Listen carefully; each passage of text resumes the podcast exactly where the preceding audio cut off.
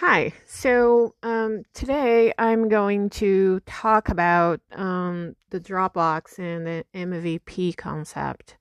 Um, basically, um, the Dropbox um, case is when Drew Houston back in 2007 had the idea of creating a product that you could drag any files um, that you had locally on your computer or any other device into a place where you could um, you could archive that file and access it from any other device anywhere in the world that you had a login and uh, in the passcode. Um, he tried to present this idea to several people. So he jumped from one meeting to another, um, trying to get an investor eh, to financially uh, invest in his product, in his idea. And he was not he was not being lucky. He he he had no luck getting any investors, and he was getting frustrated. And so before I go on with um, the case of Dropbox when the Dropbox was a startup. Uh, it's good to know how he was presenting his idea. Um, in Silicon Valley, you don't elaborate a deck slide and you don't go to meetings with a deck of slides to present an idea or a product. In Silicon Valley, you create something that is totally different from a business plan it's called MVP, so it's a minimum viable product, which means that with little uh, material and like the minimum material, the minimum effort, you create a minimum viable product. In other words, it's um, a product that you can actually use. You can um, test hypotheses. You can uh, the final user, the end user, he can test this product and give you feedbacks. But basically, it's anything that you can present and someone can use. The minimum functionalities, they have to be there. And so this was his uh, his uh, strategic or his business plan to present from meeting to meetings. And this is very important for us that believe in agility. Uh, in agility, you do not create a lot of documents. You create documents, but you don't create a lot of documents when you want to present um, parts of a product uh, or an idea to get an investor. You create an MVP, which is the minimum you can create to have the end user to experience your product.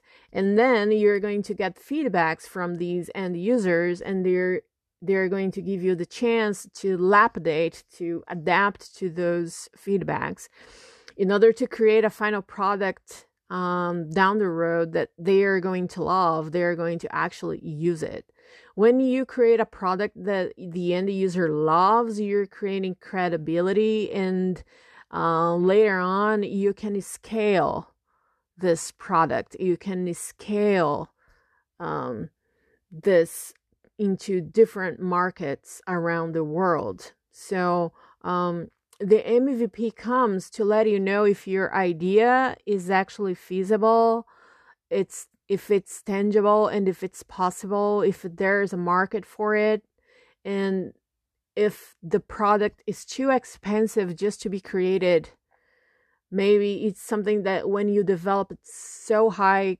it costs so high that it's it doesn't make sense to go on with the idea.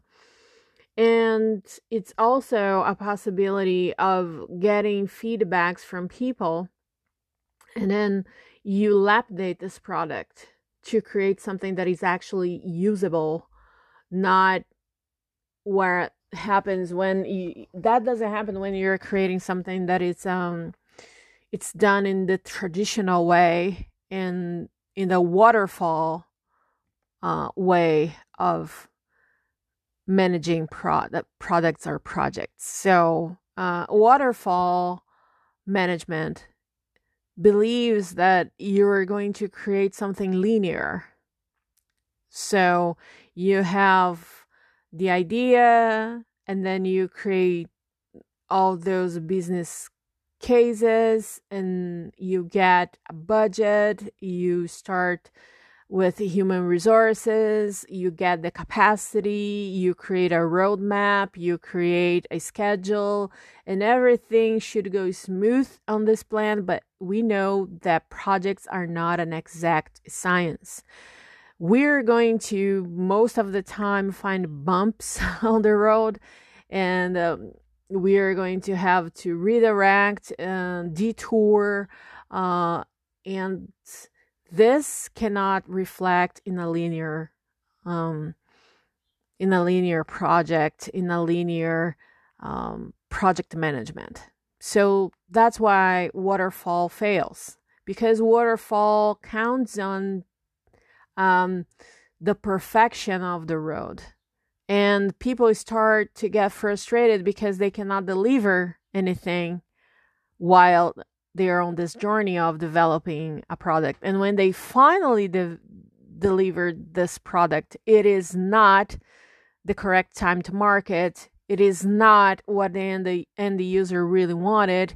And they are late um, against other uh, other companies that are working on products that are very similar to theirs. So the MVP is for this. So you have an idea, you go out there, you get a small crowd to test your hypotheses, to let you know if it's going to work or not, let you know the feedbacks and where you can improve the product from time to time and adjust yourself to the needs of the end user. So when you finally create this product, this final product through lots of MVPs, you're creating something that actually is going to adhere adhere to a market and you you're going to conquer a niche of users and they're going you're creating fidelity of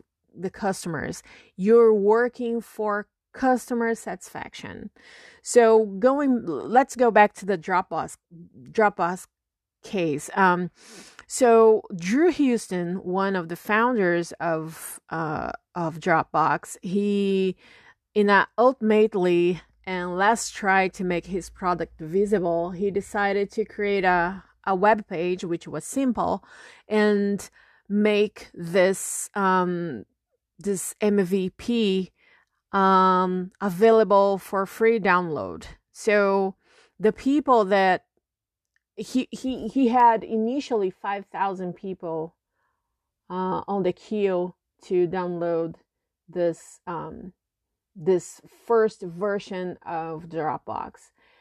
And uh, in a little bit of time later, he had the 75,000 people. So, which means that his idea was actually feasible. It made sense. So he was what what what he was doing. He was putting his product out there, his MVP out there, and say, hey. I want you guys to tell me if this makes sense or not, if you like to use it. What can I make in this product to improve your experience of user? And I will adapt my product. So basically, what Drew Houston did with his small team was the empiricism. He he it's the it's the empiricism process that he applied back then in 2007 so he put out there an mvp a very minimum viable product to be tested by end users. And he started from time to time from interaction and interaction uh, listening to these people and he was adapting his product to create a final one that these people were going to become very happy and satisfied to use. That's customer satisfaction. When you create a product that the customer is actually going to use it doesn't really matter if you create a lot of functionalities, a very beautiful thing, but in the end you get people to oh that's that's a good thing. I like it but you don't have the fidelity of this public and they're going to also use another one which is similar to your product. So what the mvp does is you create such a product when that when you actually launch it you're launching a product that is going to create fidelity with your end user and that's the important thing so basically um, what happened later is that Bono Vox, um, the vocalist of the band U2 he's one of the investors of dropbox dropbox today is bigger than 500 million users worldwide and we have other other copies of Dropbox. We have Google Drive. We have um, Microsoft OneDrive but the the very first one disruptive that that had this disruptive startup mindset was Dropbox back in 2007. So he opened the road, he paved the the the, the, the road to others to come and actually conquer um, to this this this this public. So this is the mindset of startups is to come with a disruptive idea, create an MVP, go out there, get uh, gather a, a, a small amount of people to try and let the developers know if it makes sense or not, and they are going to lapidate according to what the customer wants that product to look like and in the end of the road, uh, the end of the journey of the creation of this product, you create something that people are also going to be very faithful to your product. So this is basically uh, how Dropbox was created. Uh, Dropbox today is not a startup anymore.